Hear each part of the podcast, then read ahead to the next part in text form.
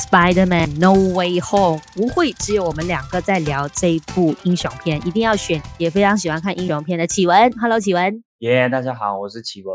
这一次的剧情呢，主要就是 focus 在 Peter Parker，他的身份被揭露了，那社会呢就对他有很多的不满，他也很快意识到呢自己所爱的人可能会身处在危险里头，所以呢他就去找了一直在处理自己问题的 Doctor Strange 来解决他现在的一个处境，但没想到。在一个意外当中呢，却发现说破坏了这个多元宇宙，以至于后面有很多没有办法去预测的事情呢，不断的发生在 Spider-Man 这部电影当中。感动、情怀、哽咽是绝对有的，比我期待值好很多。我的不能用哭，我的是啜泣啊！啜泣什么意思？就很感动，而且就跟着主角的成长牵动。我也跟立行一样、欸，诶我没哭、欸，诶我只能够一句话去形容这一次的剧情，就是只要你对过去的版本是熟悉的话，你就会在这部电影中找到更多的乐趣。它算是一个非常有指标性的一部作品了。我非常同意啊，我觉得这个是影史上最棒的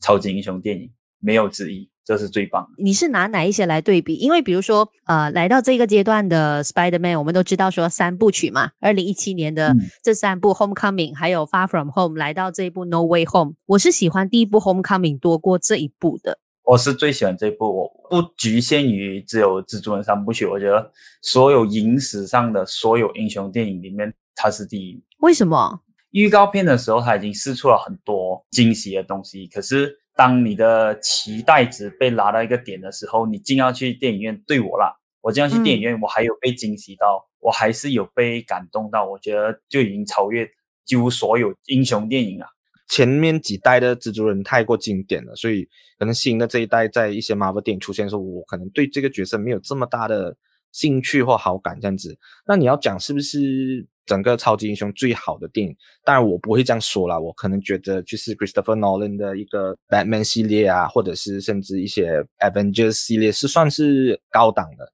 但我觉得在漫威宇宙当中，它算是前段版，我不能讲第一名啦。我觉得可能后面会有更好的。这次的感动很深，就是你明知道他放了很多消息给你，吊你的瘾吊得很足了，你知道会有什么事情发生，但是你不知道会不会出现，你只是猜测。嗯他就是用这个很厉害的手段去骗你进电影院，你就是要亲眼看到你才相信那些东西是不是真的，或者是你已经知道这个剧情架构是怎么样了，但是他还是会丢出一些让你意想不到的惊喜。我觉得这个才是这部电影厉害的地方，因为他的保密功夫真的做得很足嘛。但是我为什么会比较喜欢以前的 Homecoming 是特技动作？对比之下，我会觉得《Homecoming》是惊险，而且打斗场面也比较出色一点点。那这一部它的特色，反倒是在文戏跟武戏方面取得一个非常好的平衡。来到这边，我觉得我们如果还不稍微的去聊一下它的一些细节的话呢，今天的 Podcast 其实没有太大的意义。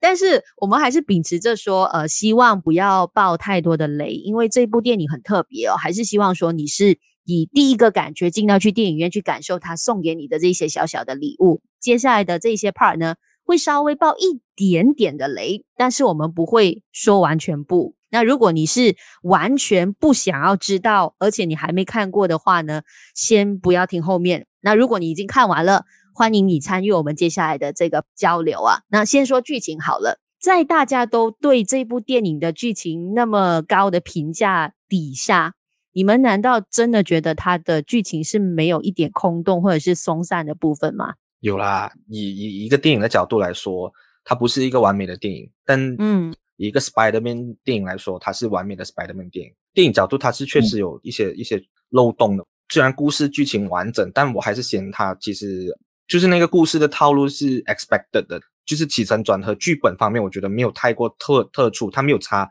但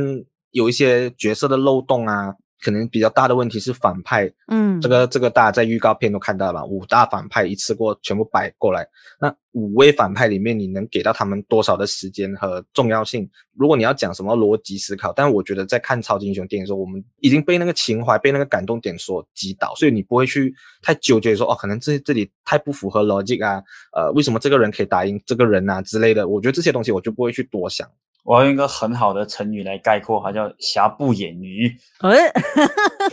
怎么说？如果以电影的角度来讲，是它是有可以在更好的地方。嗯、可是宏观来讲，以一部 Spider-Man 的电影，以一部超级英雄的电影来出发的话，也是一部很完美的一个粉丝服务的电影。我觉得 Avengers Endgame 啦，在粉丝服务方面已经做到很好的一部电影。可是这一部的粉丝服务，我觉得是。淋漓尽致，就是所有的画面都是影迷，就是我，我身为一个蜘蛛人从小到大的一个粉丝来讲，所有在脑海中想过的画面都在这一部电影实现。我觉得那种情怀是没有办法去形容，就所有你在梦里面，就你会想到画面，你从来没有想过可以搬上大荧幕的东西，就这样被拍出来，而且没有很敷衍的告诉你说，哦。我要给你看这个东西，没有，他就是很有诚意的把它拍好。嗯、某些部分是因为情怀的关系啦，因为从小看到大嘛。嗯、像呃，我进电影院第一部看的电影也是 Spider-Man，那时候看的就是 Green Goblin，所以你会对这些角色非常的熟悉。嗯你以前看过的反派他又出来，嗯、我为什么会提到剧情有没有松散的部分？我举一些例子好了，像 Doctor Strange 一开始的时候，他不是有那个宝盒嘛？我其实没有办法去理解说，诶，怎么可以那么轻易的就被 Spider-Man 就这样子拿走了？或者是说反派为什么在开头的时候是那么轻易的被逮住？但到后面的时候，又需要那么劳师动众的去对付。我觉得在这样子的剧情对比之下，你是看到说，诶，好像为了去铺后面的那个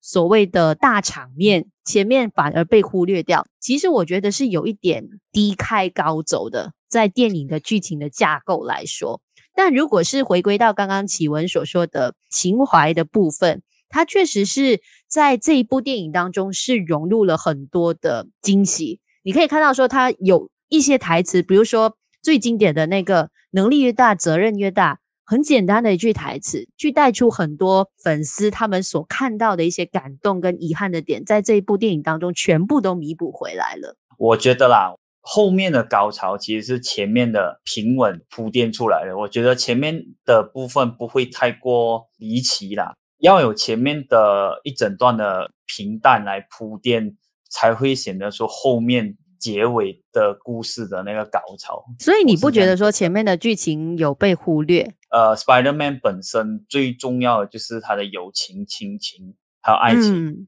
他在前面平凡平淡的方式去叙述，他围绕在这三个呃元素之中，然后这样的方式去做结尾，那个冲击力是非常大。因为当你没有在前面去铺垫他们的友情、他们的亲情。有多重的时候，你就不会被那个结局去打动到。我还是觉得，呃，怎么说？我觉得这些反派出来的时候，刚跟大家讲的一样，情怀很重。但我也蛮同意喜文讲的，其实前面的点其实平淡，或者是没有太多的高潮点。但是我觉得，其实他的情感堆叠也好，他的一些就是剧情的设计也好，嗯、我是觉得你有在描绘一个 Spider-Man 这个角色，而这个角色是让我看到后面是立体的。一般来说，超级英雄，为很多人会很诟病的东西是太神话了，就是在很多档节目都会讲过。我其实没有很喜欢 Captain America 或者是 Iron Man 这一类太强，他们能力和钱太多了，我就觉得这个人你找不到很多破口，你找不到很多共情的，他跟你的距离是很遥远的。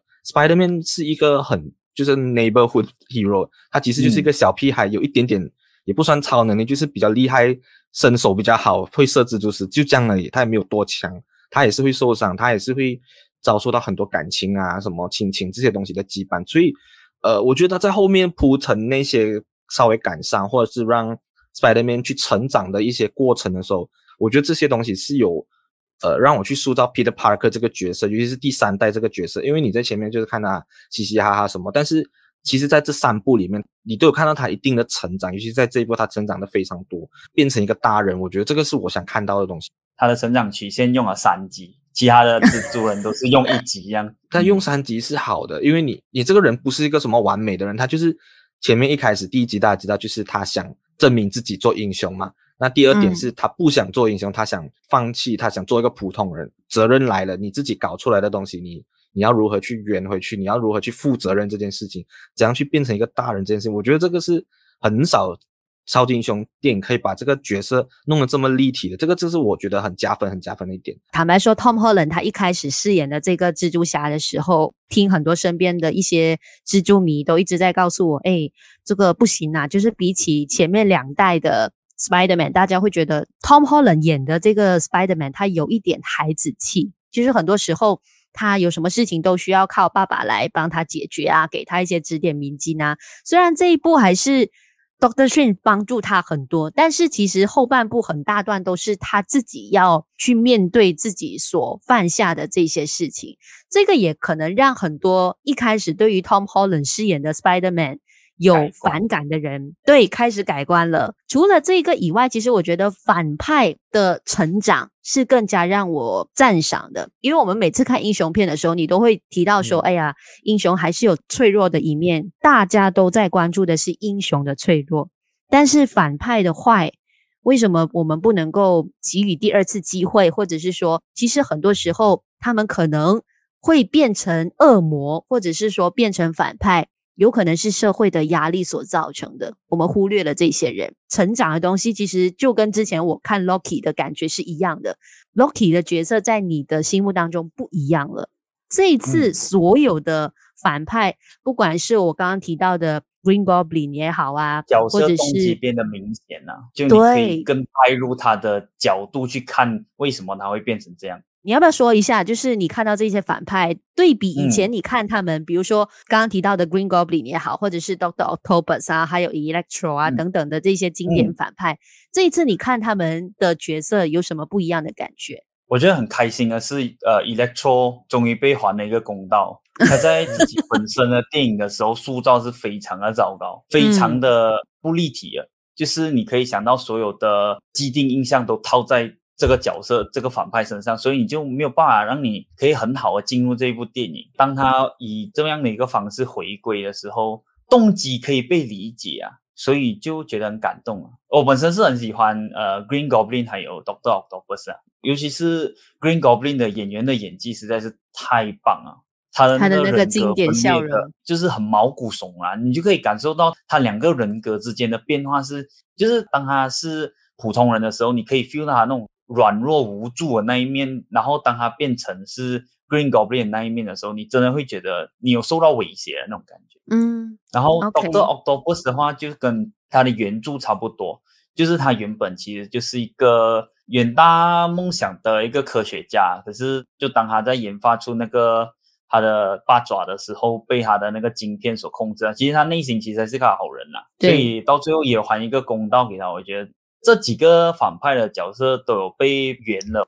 其实这样子的设计，我觉得才更加符合现在的社会，因为真实的剧情片啦，他们都开始改一个方向，就是没有所谓的二元对立了，不是好的人就永远好，坏的人永远坏。人性方面肯定是有一半是好，一半是坏，只是你看哪一方面是控制你更多。以造成你到底最终会成为一个好人还是坏人？我觉得英雄片终于回到一个让我觉得不是那么虚幻的一个范围，反而是更加贴近了现在的现实的一个迹象。我们再 move on 去说一个，我相信大家都会很惊喜的一个彩蛋，我们就不说是谁，但是这个彩蛋一出来的时候，全场都在欢呼，甚至有人直接喊了一句 “Thanks God”，就是有看到这一幕，他满足了很多蜘蛛迷的一个心愿。我自己看那一幕的时候也是有感动的，但是我真的没有到哭的地步。哎，你没有亲眼看到，你不相信。当那一个东西开启的时候，你就看到很熟悉的画面，很熟悉的那个角色，你就知道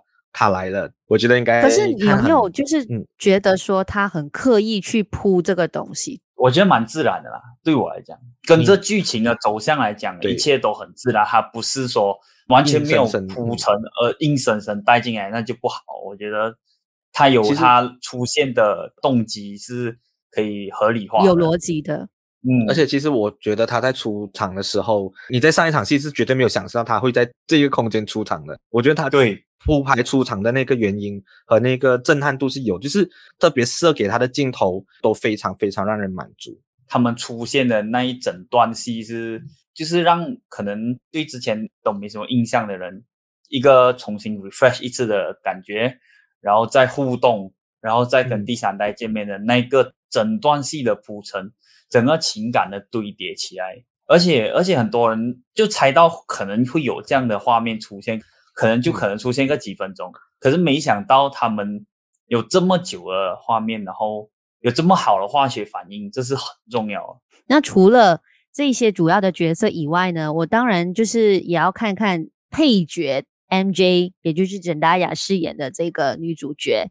启文，觉得对比以前的这些女主角来说，嗯、她这一次的表现如何？我觉得不能比，就每一代有每一代的特色了。嗯，就每一个时空来讲说，如果我们把第一代的女主角放来这个时代看，我觉得就跟不上时代。第二代的话，我会觉得 Emma Stone 的演技没有话讲，跟 Andrew Garfield 两个人的那个默契、那化学反应是真的没有话讲。简戴亚的话，我我蛮喜欢的，就是她塑造成一个很不女主角的女主角，就不是那种很柔弱啊，等着被救啊那一种，就很既定印象的女主角，我反而比较喜欢这样的设定呢。可以是他一个很重要的战友，然后也是在他爱情那一部分、感情的那一部分占很大的比例的一个一个角色存在。我觉得简单要在这方面的发挥，我觉得还蛮不错。可是我会觉得他在这一部电影当中表现平平，诶，我不能说不好啦，但是我会觉得说这个角色其实没有赋予他更多的空间去发挥。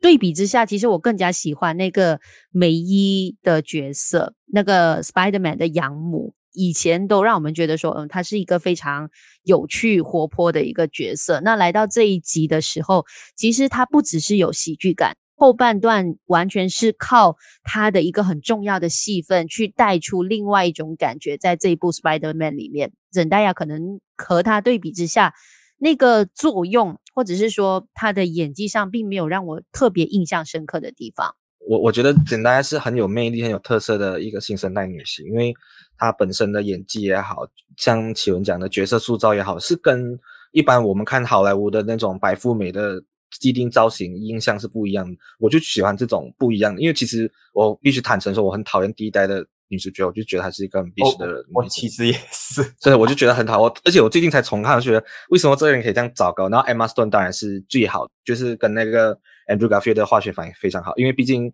三代 Spider-Man 跟他们的 MJ 或他们的女友都谈恋爱，所以其实你以恋爱角度来看，在超级英雄电影中，诶，其实。Spider-Man 的恋爱是很好看的，我不不懂为什么，反正这么多英雄片，有些觉得哇很狗血，或者是你觉得那个恋爱的气氛是可有可无，刻意营造哦，对，刻意做出来给你哦，我们要有一个 CP 感，我们要有一个这样子的东西。但是我觉得 Zendaya 跟 Tom Holland 本身就是情侣，我觉得两个人演起来那个默契，那个爱情戏份，他不多的，他也没有很刻意撒狗血，kiss 来 kiss 去这种很显的画面，你就看到很开心，这两个人的互动，你想看。更多就是一个高中生小打小闹这样，但他又对于男生的一些帮助，他不是完全辅助的角色。虽然像像嘉明讲的，他可能戏份不多，也发挥不多，因为毕竟这个角色，你要知道这个电影有多么多的惊喜给大家留给大家的，嗯、除了五大反派，还有我们刚才讲的这么多的惊喜出现，所以人物又这么多，又要联动 Marvel，一个女生的角色，我觉得做到这样已经算是不错了。毕竟它不是一个正经八百的爱情片，所以你。没有办法看很多的演出，那、嗯、包括他的那个小胖的朋友，在他的部分做的搞笑，我觉得是很合格的一个一个非常加分。对，嗯，可能梅姨是那个造王者啊，那个铸造英雄啊那一刻在他身上，嗯、所以我们会觉得哦，他戏份比较重的情感的转捩点，就是那个大跃进的那一个点，所以会觉得会比较多。而且他其实这个角色其实就承接了上两代的那个 Uncle Ben 的角色。嗯，对是，嗯，对彼得·帕克这个角色来讲的一个依靠的存在啊，所以就是有那种哦，他的角色会比较持重一点，所以会比较正常啊，也可以理解啦。所以这个也可以就是让很多还没有入场去看的朋友就是了解一下，其实这两个女性角色算是在这一部《Spider-Man》里面，你可以看到是比较也有作为的。我觉得其实每一次聊到 Marvel 的电影，我们都会不自觉的想要去探讨一下它给予的彩蛋的讯息是什么。没有诶，我觉得这一部如果讲彩蛋就太肤浅了。这一部对我来讲，它的意义已经不是在彩蛋身上了。我自己觉得啊，也没有什么好谈的。我觉得那个就要留给大家去看，它肯定会跟另外的 Marvel 电影是有连接的。身为 Marvel 迷的启文，你还希望说看了这部电影，你会想象 Marvel 在多元宇宙有什么新的发展？我记得上次问你这个问题的时候，嗯、我们是聊剧集。那这次我们聊的是电影嘛？对对对。那电影看到有这样子的一个铺陈，你觉得 Marvel 接下来对于多元宇宙会有什么样的想法？宇宙更大，可能性就越多，更需要去做功课，可能啊，更需要去做功课才去看电影。可是就违背了电影的本质啊！我觉得一部电影它要好看，你就不能需要去做一些功课才去看哦。电影宇宙的一个 advantage 跟它的 disadvantage 哦。它好处就是所有东西都是联动啊，它的坏处就是你需要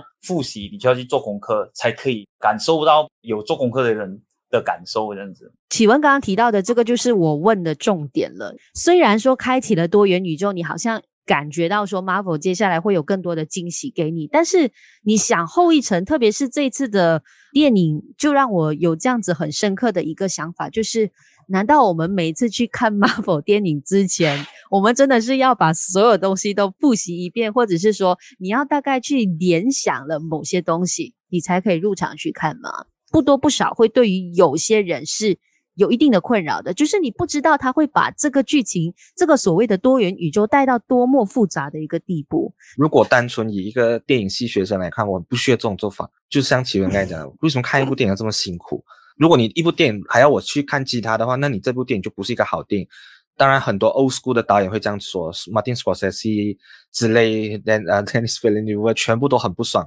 Marvel 系列电影，觉得它是商品。嗯、但是，我觉得大家要抛开这个既定印象，我一直在讲这一点。电影本来就是很多种，商业片拍得好就是好电影，艺术片拍得烂就是烂的电影。我觉得不要去分这样子的商业或什么，它就是一个开创了一个。观影的新模式，因为在这个疫情时代，大家已经知道这个看电影的模式不只是以前我们进去电影院看的，现在大家看剧的时间分分钟都是对，都是比看电影来的多，所以我觉得随时可以听啊，对啊，随时可以听，它是一个新的 advantage，我不觉得它是一个坏事。嗯、那你这样子带来电影的话，做了一个庞大的电影宇宙，因为只有 Marvel 这样子做，所以我觉得我们就愿意去做这个功课。我你想我是 Marvel 迷，不是，但我为了看这部，我可以去补完所有五部 Spider-Man。对我来说是一个观影的乐趣，因为我知道它会有这些东西。我想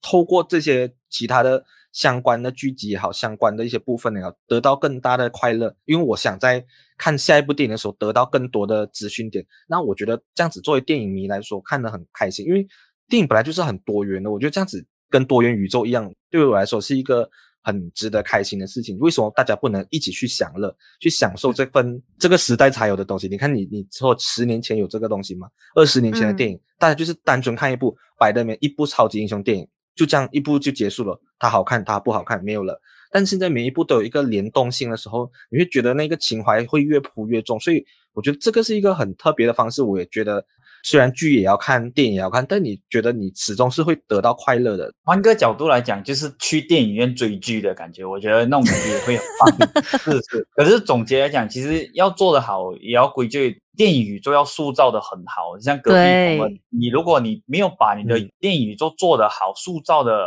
很立体的话，你硬硬要学 Marvel 去搞一个什么自己的宇宙，这样子我会觉得就有点遥不可及啦，而且有点、嗯。自视过高的感觉，要一步一步来。其实坦白说，我觉得之前看很多的 Marvel 作品的时候，我们在称赞的同时，你会觉得，诶，Marvel 站上了一个新高度，就是很多人还没有做这个东西，嗯、但是他已经开始在做。但我现在的感觉会是，Marvel 开始在走钢索了。如果接下来他们在铺这个多元宇宙，某些部分是忽略掉了逻辑的话，这个多元宇宙就不会是好的。坦白说，随时就会从高的地方掉下来。但是如果他们在这一块慢慢、慢慢一步的去把这个东西建起来的话，不管他出了多少的系列，你都愿意去追，或者是说你愿意去恶补这些东西，再入场去看他最新的一个作品。Follow 我们的 Facebook 有戏没戏，还有我们的 Instagram，随时都可以跟我们做更多的互动交流。非常感谢启文呢，就是来到我们这档 Podcast 节目，Thank you，启文。对，谢谢，一定要去看。